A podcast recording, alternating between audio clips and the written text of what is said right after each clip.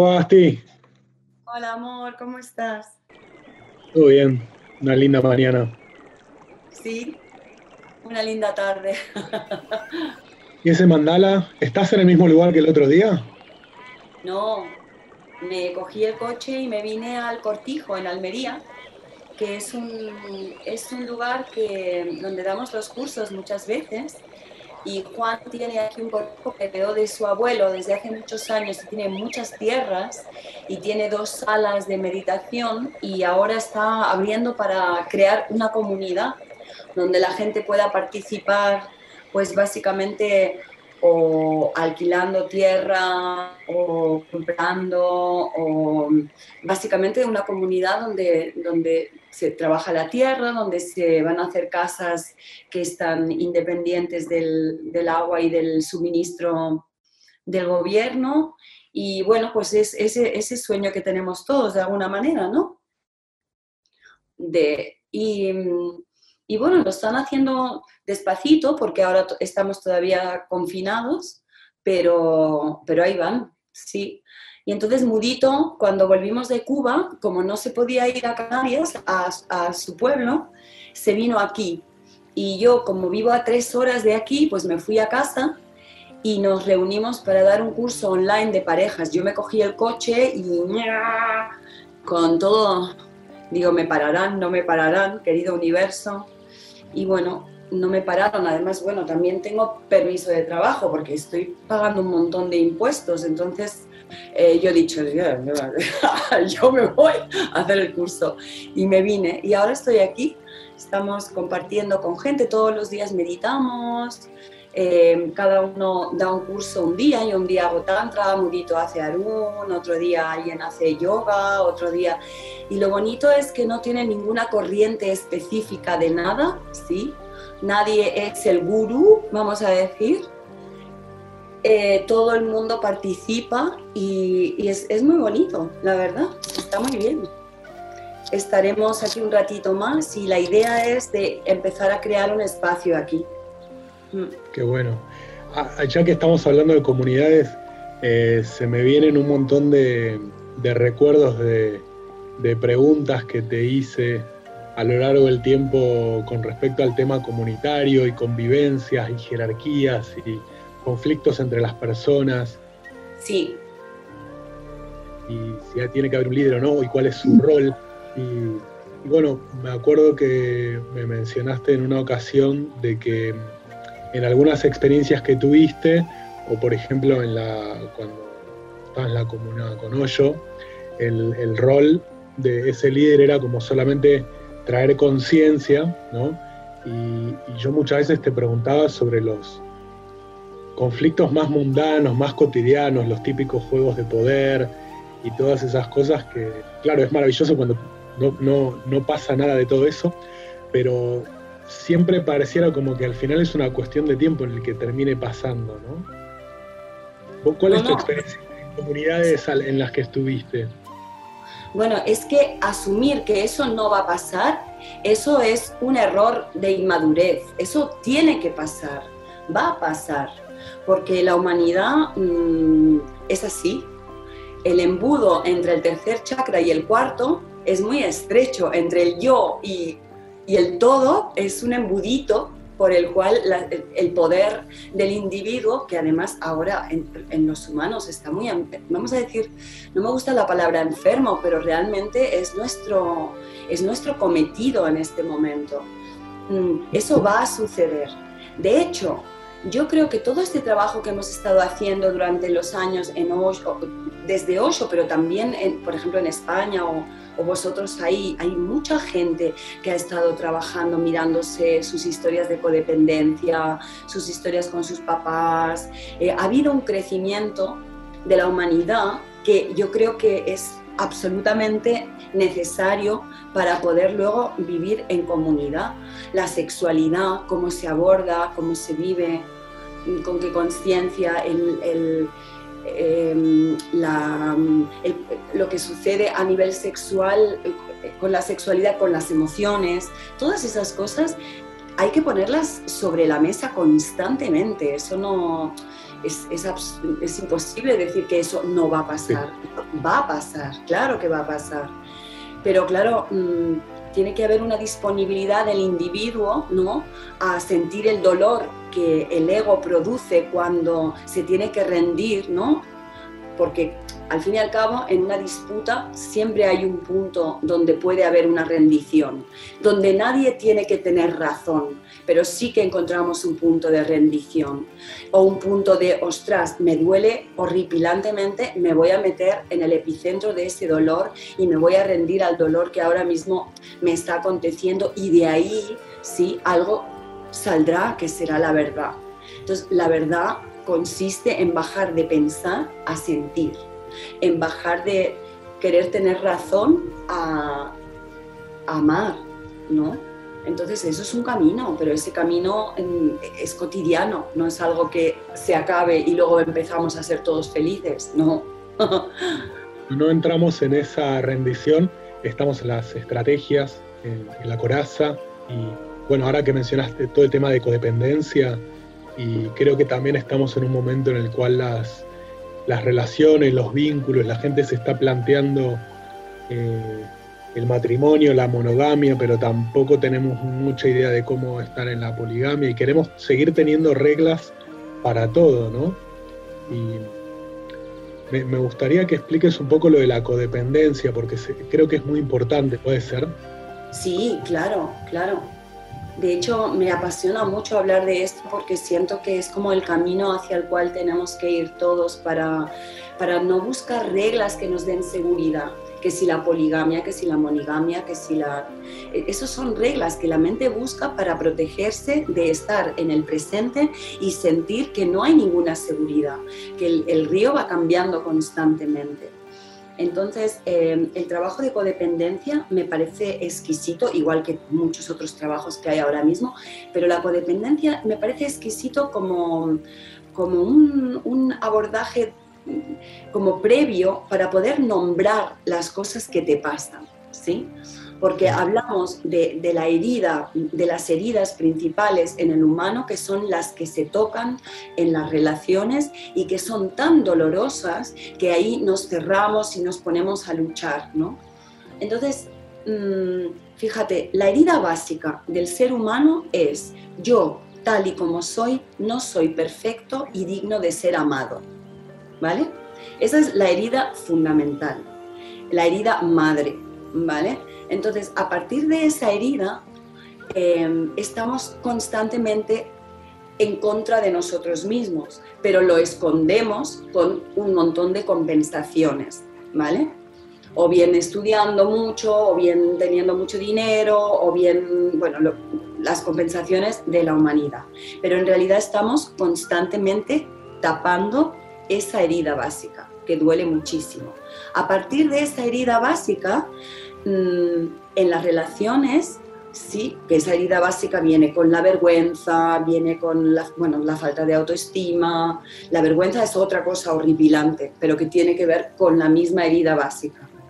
Y luego en las relaciones hay dos heridas fundamentales que es me invaden, ¿sí? Y yo no, no, o no me amo lo suficiente, o no tengo la fuerza, o no puedo parar la invasión, ¿sí? O me abandonan, ¿vale? O las dos cosas, ¿sí? Sí. Muchas veces nos dejamos invadir por el miedo a que nos abandonen, ¿vale? Entonces, esos son dos movimientos básicos que suceden en el crecimiento de cualquiera de nosotros. Nuestros padres inconscientemente, naturalmente, nos, nos, hicieron las dos cosas, nos invadieron y nos abandonaron en muchos momentos, que a lo mejor pueden ser pequeños abandonos o grandes abandonos que se mueren, ¿sí? o que se separan o lo que sea. Entonces, esas dos heridas están ahí y cuando nos vamos a relacionar, nos, empezamos a relacionar muy superficialmente, no vaya a ser ¿sí? que en una intimidad muy grande en la que yo empiece a rendirme a nuestro amor, tú me invadas, ¿sí? Y yo no me pueda proteger de esa invasión o tú me abandones. Eso es así en muy resumidas cuentas. Cuando empezamos a conectar con Es curioso porque... No, es interesante porque muchas veces la gente se acerca al Tantra para tener experiencias místicas o potenciar su ser, ser un gran amante sexual y los mandás a, a, llorar y golpear un almohadón y sacar la rabia, las emociones, y mucha gente lo atraviesa y entiende el valor y la conexión que eso tiene con, con la creatividad y la sexualidad y los vínculos. Y bueno, hay gente que se traba y dice, no, esto es una locura, que esto, esta gente acá llorando, golpeando almohadones, pero es súper importante. Yo creo que sobre todo eh, todo esto surgió como eh, un, encuentro entre Oriente y Occidente cuando los maestros de Tantra recibieron a los occidentales y se dieron cuenta de, que en realidad no eran adultos, sino niños en cuerpo de adultos, ¿no?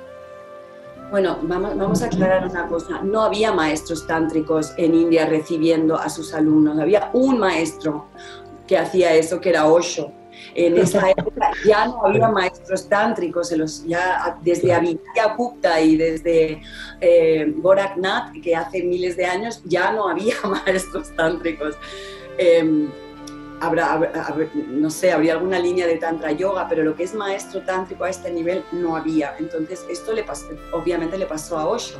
A partir de desenterrar el Villan Bhairav Tantra, que casi lo matan por eso, un señor lo apuñala por, por, por, por sacar la palabra sexo en el mundo de la espiritualidad, pero a partir de ahí eh, sí sucedió y se utilizaron un montón de, de terapias ¿sí?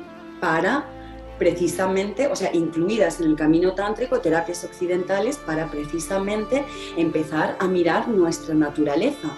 Desde el psicoanálisis de Freud hasta después lo que yo considero el padre del tantra occidental, que fue Alexander Lowen y Wilhelm Reich con la bioenergética, ¿sí? porque ellos hablan a nivel de energía, hablan que el cuerpo es una estructura energética que tiene una memoria muscular donde se guardan todos estos dolores y, básicamente la herida de falta de amor propio. ¿sí? Y claro, ten en cuenta que cuando uno nace es un campo de conciencia eterno. ¿Vale?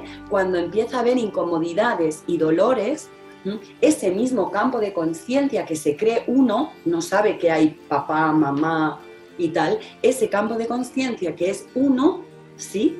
Se cree que él mismo está haciendo algo para generar esa incomodidad, ¿sí?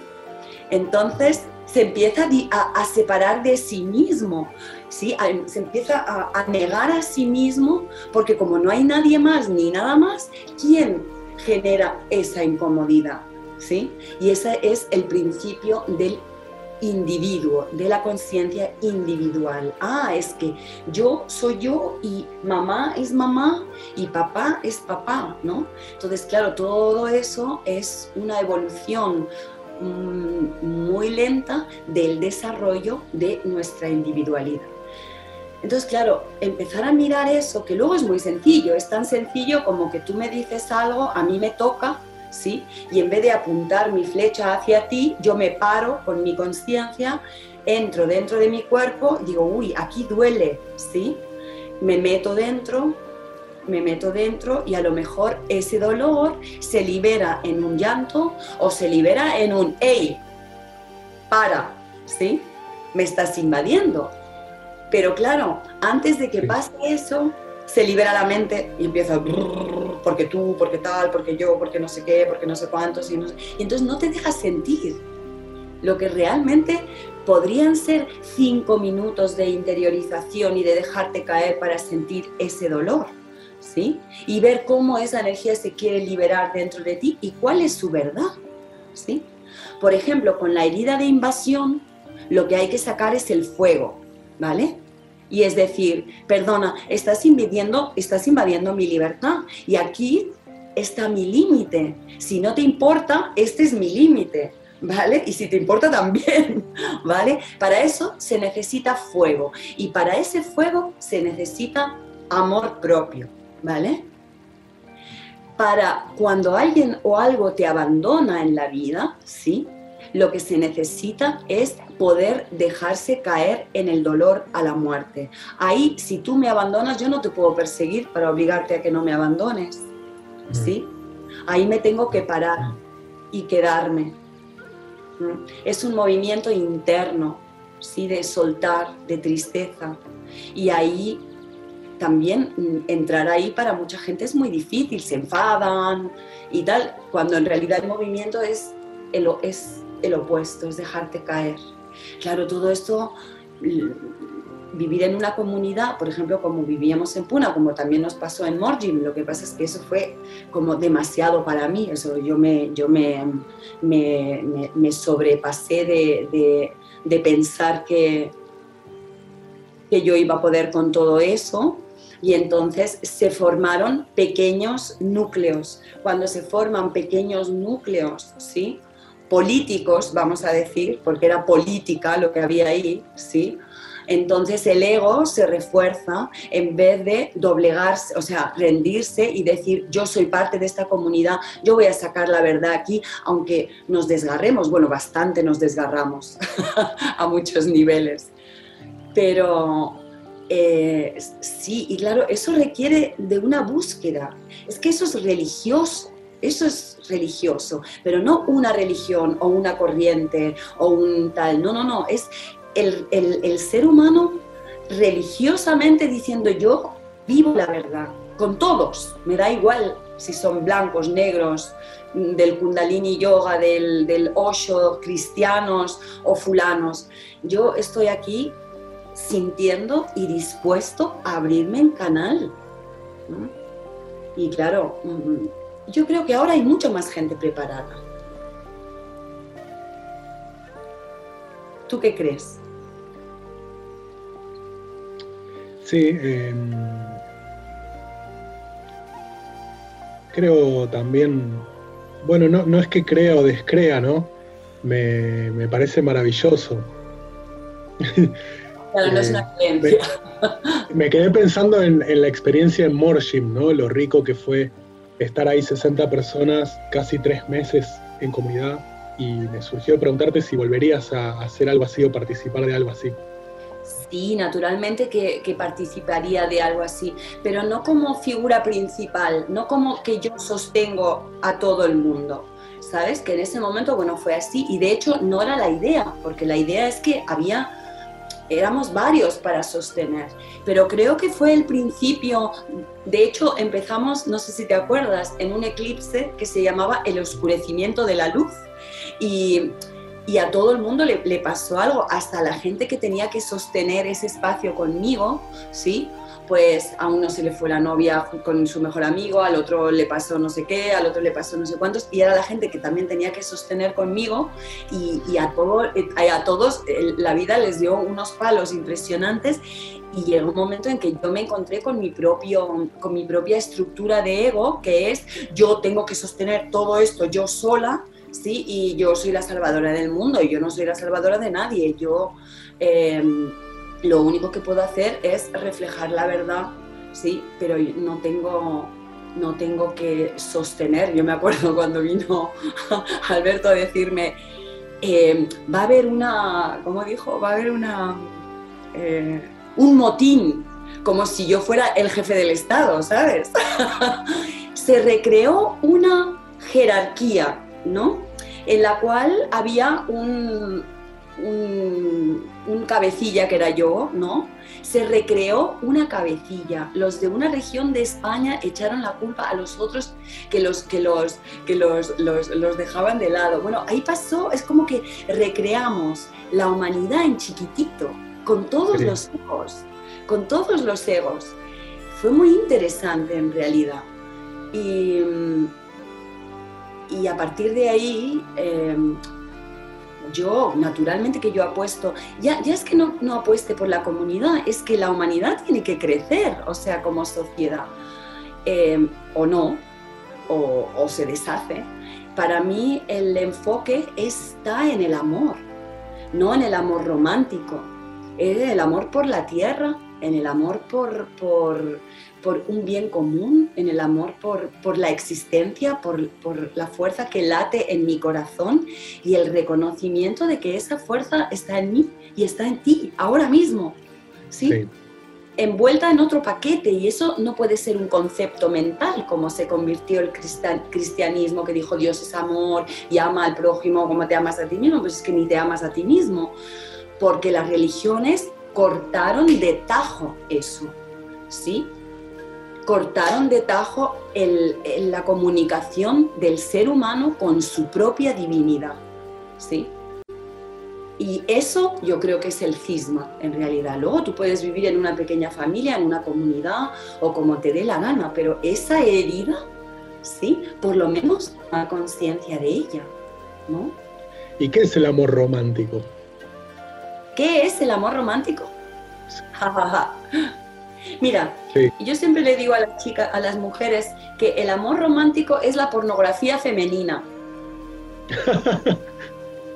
así como, sí, sí, así como, porque es una, es, el amor romántico es no estar aquí y ahora, es tener una idea, una ilusión, ¿sí? Que naturalmente que es un atisbo de lo que realmente sucede entre un hombre y una mujer cuando se encuentran en presencia y se abren de tal manera que la energía encuentra un círculo, ¿sí? natural entre ellos y desaparecen los egos. Claro que eso sucede, o sea, es, es un atisbo, es un, es un anhelo de eso, ¿vale? Pero que luego se disfrace del príncipe azul, de cómo tiene que ser el hombre, de cómo tiene que ser la mujer, de que siempre hay violinitos, pues no, la verdad es que mm, es, eh, para que acontezca esa fusión y ese circular de energía entre un hombre y una mujer, tiene que haber mucha mirada interna, mucho despojarse del ego, mucho, mm, mucho camino individual y conjunto, ¿no? Mm. Claro.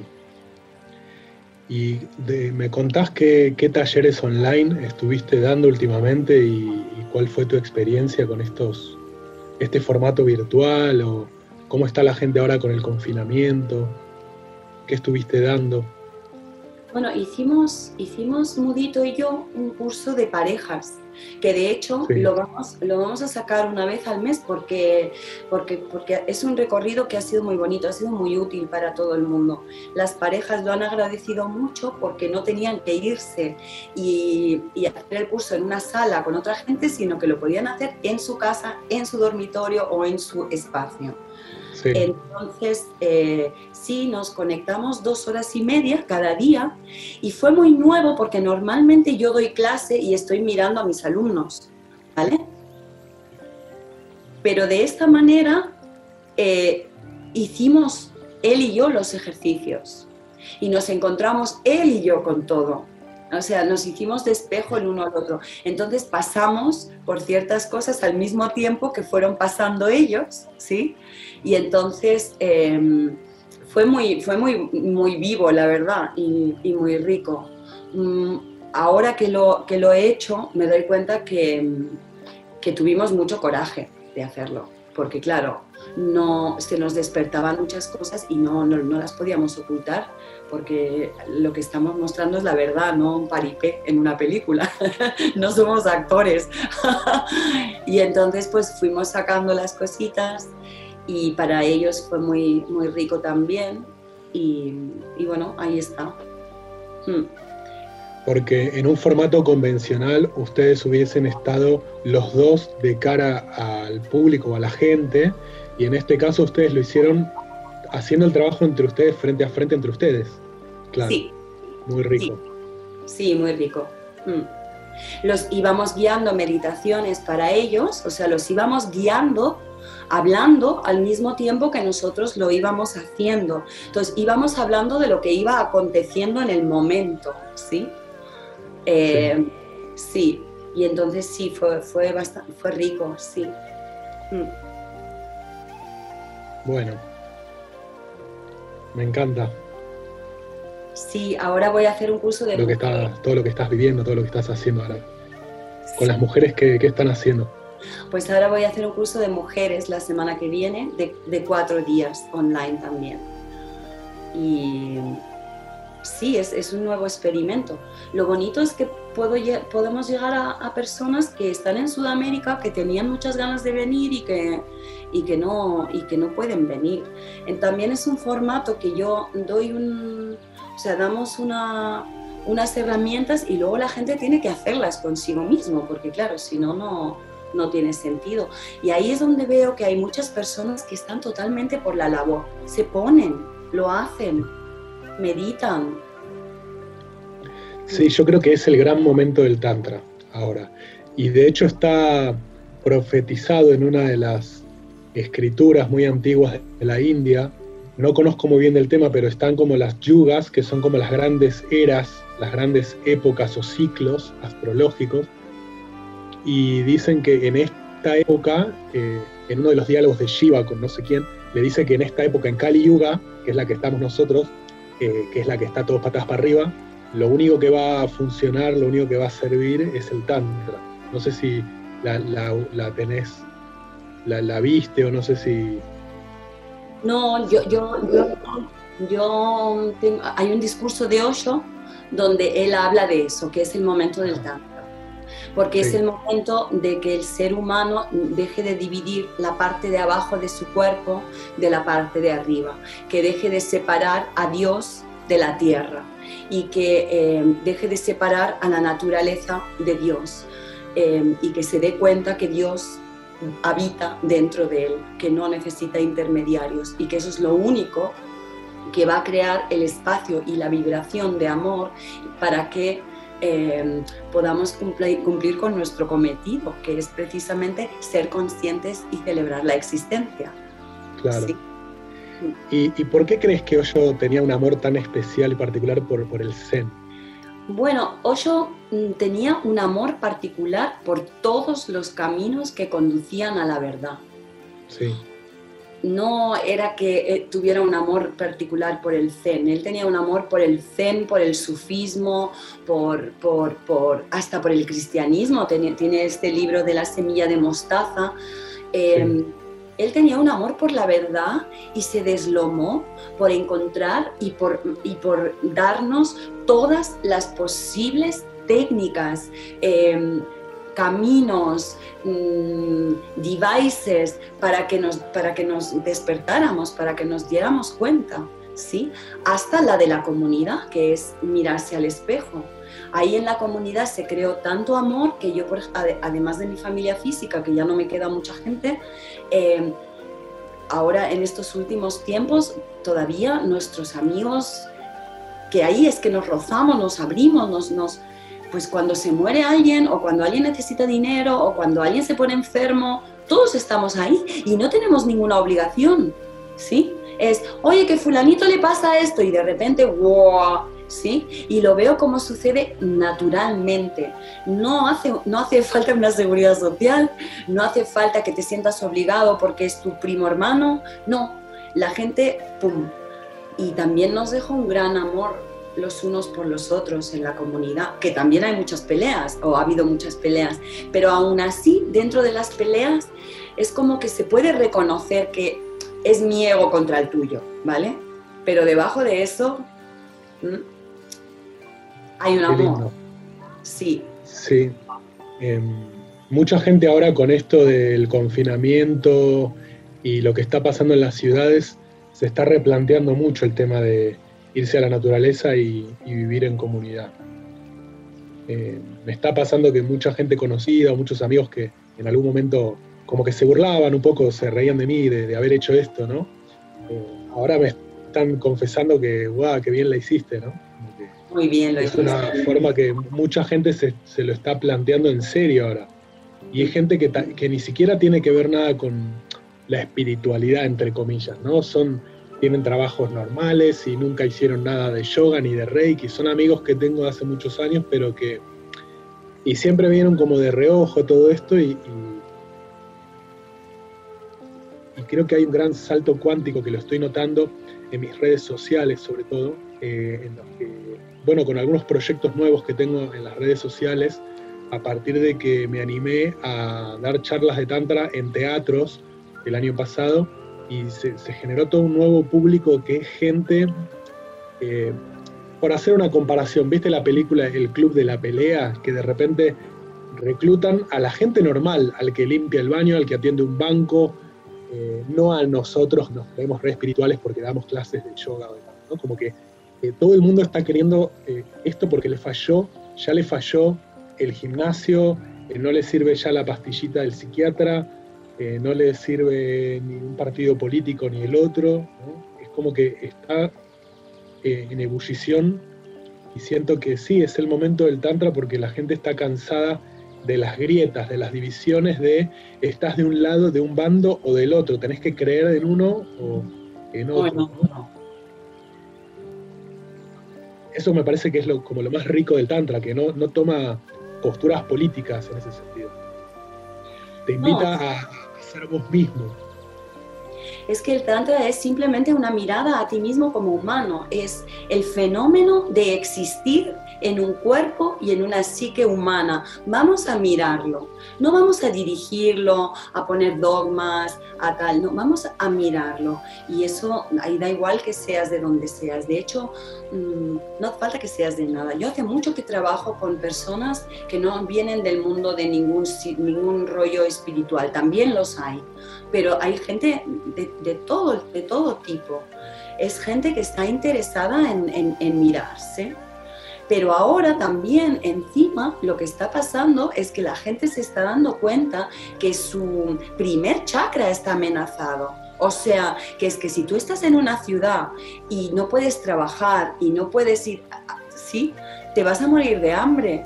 Es como que la tierra nos lo da todo es que si tú no puedes coger un tomate o, de estar, no sé, eh, cuidar tu propio huerto, si tú, eh, entonces eres como un niño pequeño que mamá te está dando de comer. Si el supermercado está vacío, si no puedes trabajar, eh, ¿dónde? ¿Cómo te vas a buscar la vida? Con el asfalto. No hay, no hay manera. Entonces también ahí están surgiendo muchas cosas de supervivencia. ¿sí? ¿Y, qué le dirías a todas las personas que ahora mismo están queriendo ser facilitadores o instructores de Tantra y quieren dar clases de Tantra y se quieren formar y, bueno, quieren eh, empezar a compartir, ¿no? También. A ver, yo siento que uno antes de ponerse a formarse en Tantra porque quiere ser facilitador de Tantra, ¿sí? Eh, yo si me formo en, no sé, en una carrera de medicina para curar a otros, ¿sí? Tendría que tener un conocimiento de mi propio cuerpo y de cómo yo me mantengo saludable, ¿sí? Cosa que no hace nadie, ¿vale? Si soy un fontanero, tengo que poder arreglar mi propio váter, ¿no? Pero bueno, si ya quieres ser un facilitador de tantra o de algo espiritual, sé un poco humilde. Primero haz tu propio camino y no hables de la experiencia de tu guru, habla de la tuya. Vívelo tú primero, ¿sí? Entonces, para mí, un curso de Tantra o un buen maestro de Tantra es el que lleva a la gente a tener sus experiencias bien, bien profundas, que no tengan solamente ideas y dogmas, hasta la muerte, como decía Osho. O sea, si tú te puedes rendir, rendir a la vida y a la muerte, ¿sí?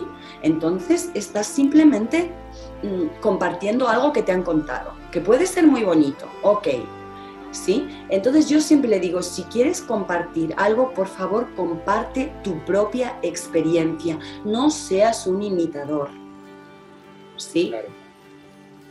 Sí, porque muchas veces nos quedamos solo con las técnicas, ¿no? Por ejemplo, eh, uno puede ver a otra persona cómo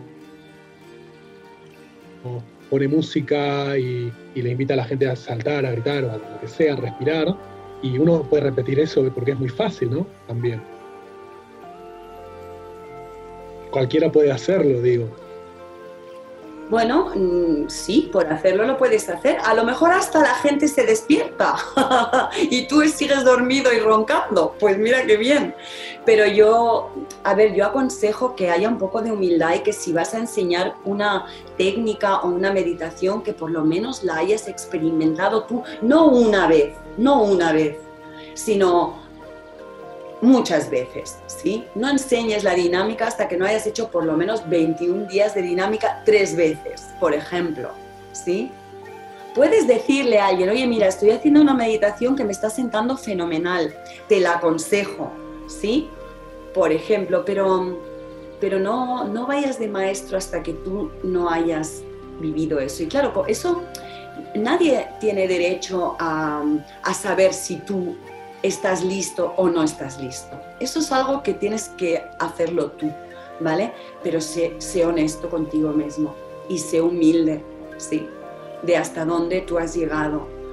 Y eso se siente muy, muy bien en el plexo solar, ¿sí? Si todavía estás, tienes el plexo solar muy tenso, ¿sí? Pues entonces mm, haz un trabajito, porque ahí está la forma en la que usas tu poder, tanto enseñando como, como en la vida cotidiana siéntete, siéntete, sé realmente humilde. ¿Cómo te llevas con tu papá y con tu mamá, por ejemplo?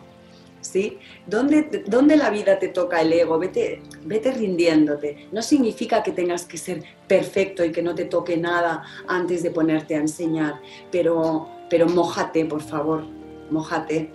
Mete, o sea, aquí es, es meter toda la carne en el asador. No sirve un poquito, es toda la carne en el asador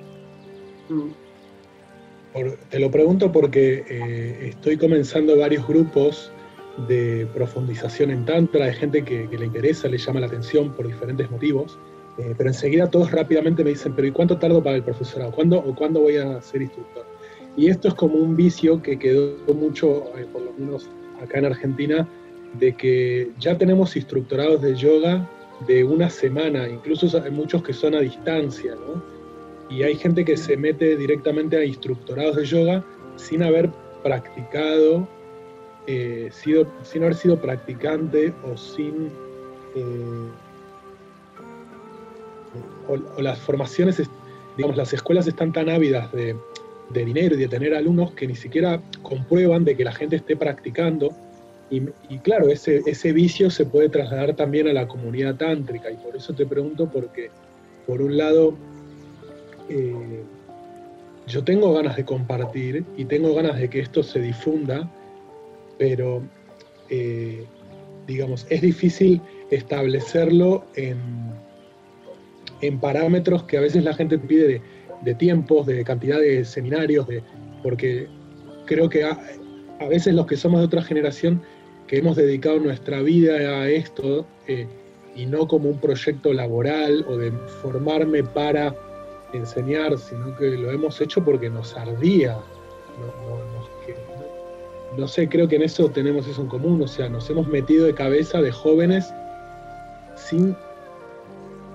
Y en esa época esto no era una profesión prometedora, o sea, era todo lo contrario, era la ruina, ¿no? O sea, meterte en esto era como, eh, no vas a ganar dinero nunca en tu vida, pero lo hacíamos igual porque nos ardía, ¿no? O sea, estaba mal visto por la sociedad, hoy está bien visto, es como cool dedicarse a esto. Entonces, por eso te pregunto, porque a veces no sé cómo eh, manejar estas expectativas de la gente que quieren ya ponerse a, compartir. Y si les digo, bueno, no sé, cuatro o cinco años, eh, no, no, todos se van a ir, ¿no? Pero tampoco les puedo decir en un mes, bueno, pero es que ahí, ahí te, tienes que desafiar a ti mismo, amor. Yo por eso no, yo por eso no, yo les digo, o sea, yo, hago una formación de tres años, ¿sí? Y, y, les digo, y no te voy a dar un diploma, no te voy a dar, les doy un diploma súper bonito que no dice nada de todo eso que haya que decir tal, pero es un diploma precioso, la verdad porque, porque los hago meterse y meterse y meterse y meterse y meterse y ellos mm, hacen un montón de sacrificios para venir y yo no lo pongo fácil. no lo pongo fácil precisamente por eso. Entonces yo lo hago así, porque yo, y además les digo, les digo, mm, tú vas a saber cuando estás listo, cuando estés desobrado, cuando, cuando, cuando te ha tocado el corazón de tal manera, estás tan extasiado que no te queda otro remedio que compartirlo con la humanidad, pero no porque tú tengas que ganar dinero, sino porque no te queda otro remedio, sí, entonces estás listo. Pero yo ahí no, no se lo pongo fácil y si se van, que se vayan. Edu, mm, eso a mí no, no, me importa, porque un discípulo de verdad reconoce un maestro de verdad y un maestro de verdad reconoce un discípulo de verdad y no hace falta, no hace falta que no vengan, Edu. Dile, yo siempre digo, mi jefe es el universo, él me mandará a la gente que quiera, yo estoy, yo estoy a servicio, yo no tengo que estar buscando gente, ¿vale? Que sí, que, que, mm, que a veces el dinero parece que, apremia, pero es que yo creo que para mí ese ha sido el secreto. Yo he estado días, hace ya muchos años, diciendo, aquí estoy. Hay una historia de un maestro que, está sentado en una cueva esperando a que llegue un discípulo y llega uno. ¿Sí? Mm, es que es hasta ese punto que te tienes que rendir, como maestro también. ¿Sabes? Como maestro también. Y si un para un discípulo, mm, si tú le dices tres años es demasiado, le dices, ahí está la puerta. ¿Mm? Sí, creo que estoy en ese proceso justo ahora que, el Tantra se está haciendo tan, tan difundido acá y que todo el mundo quiere. Pero claro, estoy viendo también esas, esos, esos límites, ¿no? de, que son que es muy importante también. Es algo que muchas veces lo, hablamos y siempre me decís lo mismo, pero bueno, quería que ahora quede, quede grabado. Está bueno. Claro, por eso, por ejemplo, a mí me encanta hacer trabajos con parejas, porque el trabajo de la pareja, las parejas se ponen a trabajar el uno con el otro, porque hay un amor y ellos lo que quieren es encontrar un camino mutuo ¿sí? Para que ese amor circule. Entonces, eso es una meta, ¿sí? Entre ellos, que no es la meta de ahora tal. O, por ejemplo, no sé, llevar el tantra a cosas muy prácticas y muy cotidianas y sacarlo del rollo de vamos a formar maestros o vamos a crear una gran escuela tántrica. No, no, es como, por ejemplo, ahora estamos haciendo cómo llevar la información del Tantra a eh, gente que está empezando con su sexualidad, o sea, para que la educación de la energía sexual cuando se despierta llegue a la gente. O sea, cómo hacer del Tantra algo práctico, ¿sí? Algo que llegue a todo el mundo, que vaya más allá de esta historia de la escuela de yoga, del maestro de yoga, tal y cual y no sé cuantitos, sino chicos, aquí tenemos una información muy valiosa, pruébala. ¿Sí? Pruébala para ti, pruébala. ¿Qué, ¿Qué tal si la sexualidad te la vives de esta manera en vez de esta otra? pruébalo. Y como muchas de las enseñanzas están basadas en, en, una experiencia propia, te das cuenta que que las personas empiezan a probarlo y se sienten más felices, más libres, más amorosas, ¿sí? Y ese es el propósito del Tantra, no hacerte un gran guru, ¿sí? Bueno, a mí me pasó que después de ese proceso de, dos meses y medio en, en India, ahí contigo, no me sentí más, más feliz, más libre. O sea, estuve como tres meses llorando, ¿no? Claro. Claro. Y pasándola muy mal. Y recién después me sentí. Con, creo que hasta con los años empezó como a florecer algo que, que nació de ahí, ¿no? Pero que como, pero al principio eh, no era cómodo lo que, lo que se destapó. Pues por eso, amor, uno tiene que, saber que está ahí y que la primera fase del tantra lo que te va a hacer es te va a enseñar y te va a sacar toda la mierda. Igual cuando haces una limpieza de colon, ¿sí? Pues primero sale toda la mierda.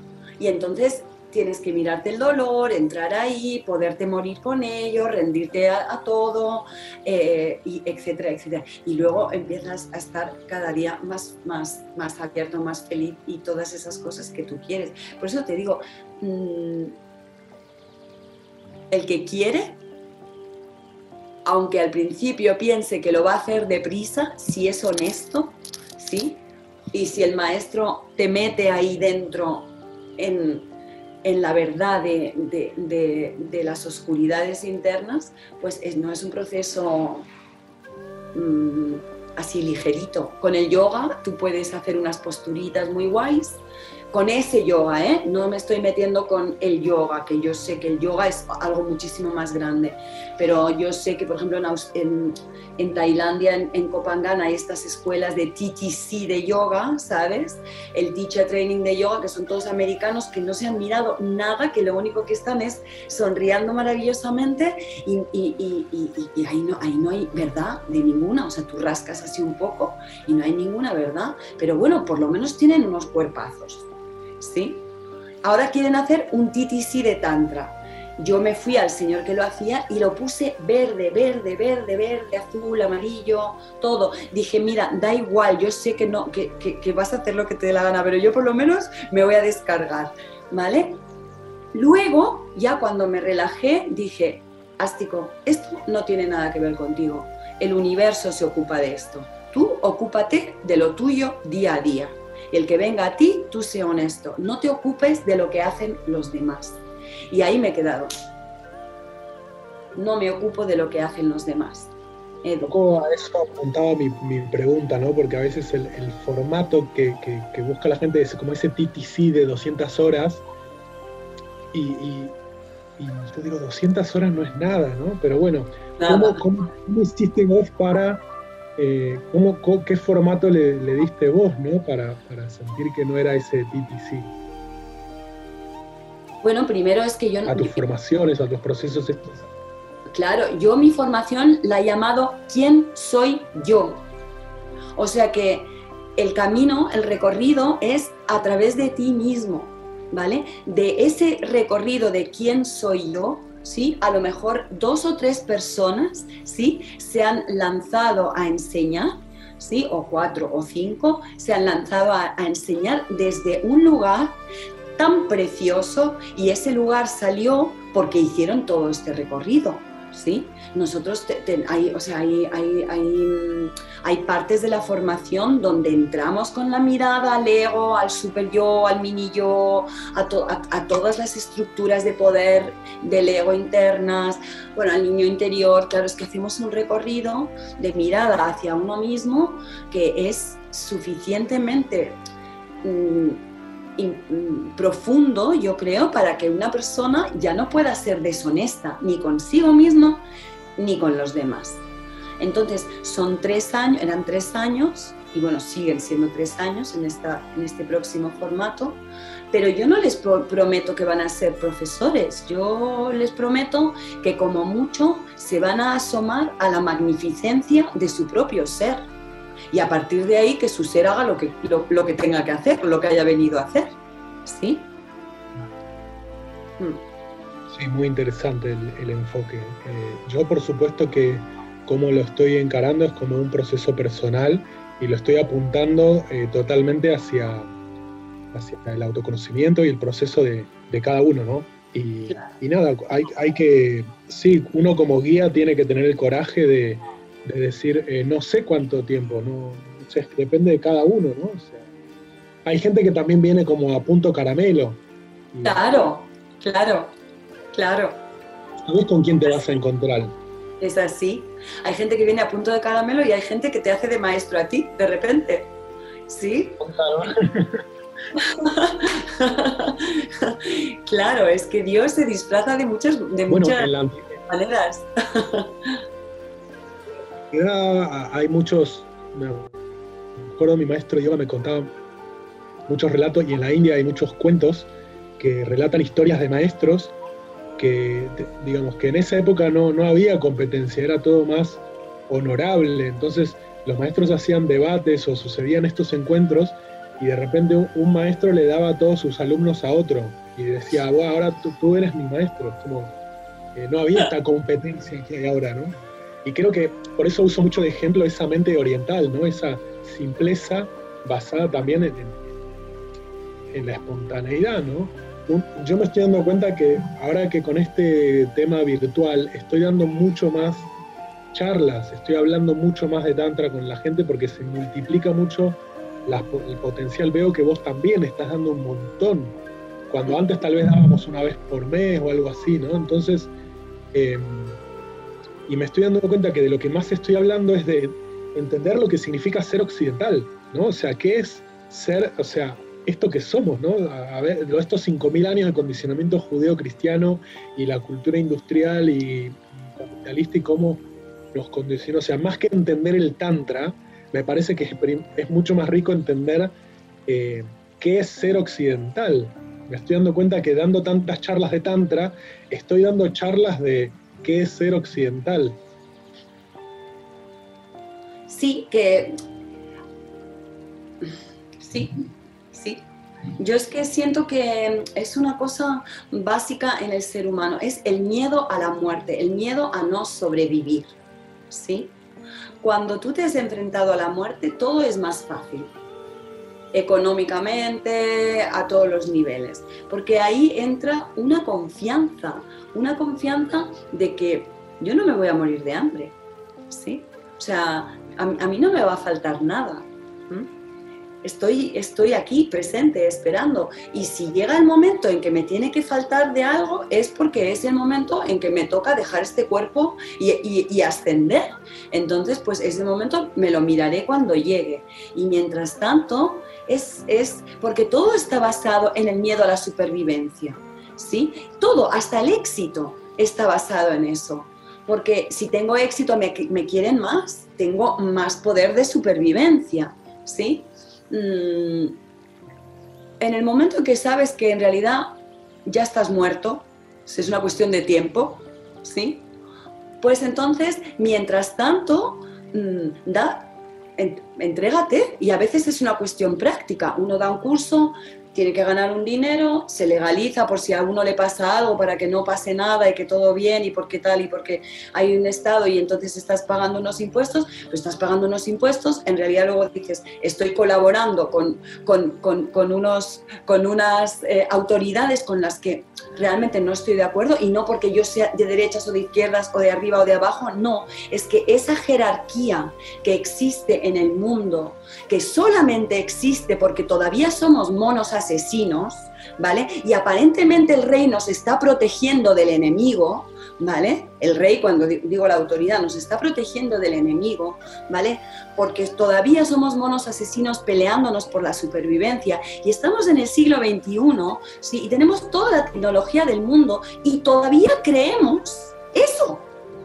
O sea, no hemos usado toda la tecnología para que haya una gran abundancia para todos y para que esa cosa de la supervivencia del individuo que depende de no sé qué ya esté calmada. No, no, no lo hemos usado para eso. Y yo pienso que hasta que el ser humano no esté en paz con su sexualidad, ¿sí? Como que se haya destaponado de aquí y de aquí abajo y se dé cuenta que él no depende de ningún gobierno y de ningún poder, que está vivo porque Dios quiere, ¿sí? En ese momento empezamos a tener un poco más de coraje, ¿no te parece? Sí, justamente cuando dije lo de lo de lo que significa ser occidental, enseguida tocaste el tema de la muerte, ¿no? Entonces me di cuenta, claro, los occidentales tenemos ahí justo metido algo que a diferencia de Oriente, ellos, para ellos son diferentes disfraces que van pasando y la conciencia es eterna. Y nosotros, claro, tenemos un miedo a la muerte, pero que ni siquiera nos lo hemos mirado. O sea, ni siquiera sabemos que existe ese miedo ahí debajo de todo. Exacto. Por eso nos tienen nominados. O sea, es muy interesante también que, sí. Me acuerdo hace, hace como, no sé, hace, hace más de 10 o 15 años, me acuerdo que yo estaba con todo el rollo este de los Illuminati y, y el fin del mundo, porque todavía no había llegado el 2012 y yo estaba con todo esto de prepararse para para que si pasaba algo yo iba a estar en una, en una comunidad con una huerta y con todo esto. Vos vivías en la ciudad y yo te dije, Asti, pero viene el 2012 y... y vos me dijiste, bueno, el fin del mundo me encontrará bailando en la ciudad y me moriré, si me tengo que morir es porque me tengo que morir, si igual en algún momento me voy a morir. Yo me quedé así como flipado, no era la primera vez que me daba cuenta de eso, ¿no? Como que me dijiste esa enseñanza tántrica, pero de la muerte, no de algo sexual, sino algo más profundo todavía que es la muerte, y es esa, eh, ese fluir con la muerte, ese, ese, esa, tomarlo como algo natural y como algo real, y entonces ya está, ¿no? Porque últimamente está, eh, con esto del virus, sobre todo, es como un gran maestro tántrico, porque te podés morir en cualquier momento y la humanidad se puede terminar ya y todo se puede. hay muchas personas para las cuales la muerte es no poder tomarse nunca más un avión, por ejemplo, ¿no? Entonces, eh, yo, yo creo que el Tantra es un gran aliado en este sentido porque lo importante es, es vivir cada día con totalidad y disfrutar porque estamos constantemente rodeados de belleza y el cuerpo humano es una, es una máquina de éxtasis constante si te relajas y te entregas a eso. Pero es como que ese, esa negación de, de, la cuestión de la muerte hace que estemos tensos todo el tiempo, pero ni siquiera sin saber por qué, ¿no? Exacto, exacto es que eh, eh, es y además lo que pasa con el COVID es que no solamente te da con el miedo a la muerte, sino encima mm, es el miedo a la muerte sin amor, porque es que ahora la gente que se muere y va al hospital nadie los puede acompañar. Hay unos señores vestidos de astronautas tocándolos como si tuvieran, ¿sí? Como, y entonces se mueren totalmente desconectados de, de ese calor, ¿sí? De ese, de ese amor que te, que te recuerda para qué has vivido, ¿sí? Eh, y entonces esa desconexión es terrible, porque el miedo a la muerte es muy grande, el miedo a vivir sin amor, ¿sí? Es aún peor que la muerte. Y eso no lo ha visto nadie. Vamos, no lo ha visto nadie. No se, no, no, no se mira. ¿sí? ¿Para qué sirve la vida? ¿Para qué? ¿Para qué? Para ser más productivos, para tener más dinero, para, para, para qué sirve la vida. Claro. Y todo esto que estamos hablando suena muy a cliché o cualquier que se puede leer en cualquier libro, pero lo interesante del Tantra es que te, da las, el contexto y las herramientas prácticas para, para poder vivir eh, una muerte aquí ahora, ¿no? O sea, para poder experimentar ese, ese momento tan, tan sagrado y tan potente que es la muerte, sin tener que morirte físicamente, sino eh, a través de las respiraciones y, los movimientos y la meditación guiada, eh, poder acceder a eso en, un contexto de, trabajo con uno mismo. Es súper rico eso del Tantra también. Es algo que, siempre me, me, están pidiendo de que hable del Tantra y la muerte, ¿no? Porque hay gente que ya eh, ya sabe un poco que va de, del sexo, pero también con la muerte, o preguntan sobre el Tantra negro, por ejemplo. Y yo les cuento que sí, el Tantra negro en India se ha utilizado mucho como magia negra y sacrificio de animales, pero que también en India hay gente que hace tantra negro pero no haciéndole daño a nadie, sino que están en bolas y viven en los crematorios con constantemente, donde constantemente se están cremando los cuerpos como una forma de recordarse constantemente eh, el tema de la muerte, ¿no? Es como que van directo al... Es muy radical, ¿no? Pero bueno, son los agoris y es interesante también ver ese, ese aspecto del Tantra que tal vez no es que es, no es para todo el mundo, claramente, pero está bueno por lo menos como curiosidad darle una mirada de que tal vez hay gente que siente el llamado, ya sea por, por, porque hizo trabajo en vidas anteriores y ya directamente ve todo lo que le ofrece la sociedad y todo esto, y va directamente ahí, ¿no? A, la nada misma. Es súper radical. Es que hablamos esto como si fueran grandes términos, pero en realidad es muy sencillo, porque si tú realmente te despiertas por la mañana y te das cuenta que estás vivo, ¿sí? y sabes que podrías estar muerto, ¿sí? Lo sabes, y que de hecho hoy es un día menos y más cercano a la muerte, si lo sabes, ¿sí? es, es, es, sencillo, es que no hay que ser gran filósofo, ¿no? No hay, no, no, no hay que ser nadie especial para realmente empezar a darse cuenta de que hoy es un día menos, ¿sí? Para mi muerte. Y eso no tiene nada que ver con el COVID. El COVID, o yo qué sé, se me puede caer un tiesto encima. Antes ibas a coger un avión y a lo mejor te daba miedo volar. Ahora no, ahora te da miedo contagiarte del COVID en el avión. es que es para morirse de la risa. Tener la muerte todo el rato ahí. Pero claro, es el ego al que le da miedo disolverse. Por eso le da miedo el amor y por eso le da miedo la sexualidad ¿sí? Por eso también tenemos esta sexualidad tan de, roce, tan de tercer chakra o de primer chakra, porque eso ensalza más el yo, ¿vale? En vez de esa muerte de entrega, en el éxtasis, el yo tiene que desaparecer. No hay éxtasis con mucho yo. Es imposible. El yo se alimenta más del sufrimiento, de las preocupaciones, de las guerras, de las historias de miedo, de todo lo que es contractivo, ¿sí? En cambio, el éxtasis es expansivo. En esa expansión llega un momento que la energía tiene que subir del tercer chakra al cuarto y te da una sensación de que me voy, me voy, me voy, me voy. Y de hecho, cuando hacemos estas respiraciones donde de repente empieza a surgir eso, muchísima gente dice, claro, es que me estaba llegando la energía a la cabeza y ahí era como, claro, un pasito más, te llega la energía ahí y ya te quedas sin pensamiento. Pero ahí toda la estructura se defiende, ¿sí? Tienes que seguir pensando porque si dejas de pensar dos minutos, ya no eres tú, ¿sí?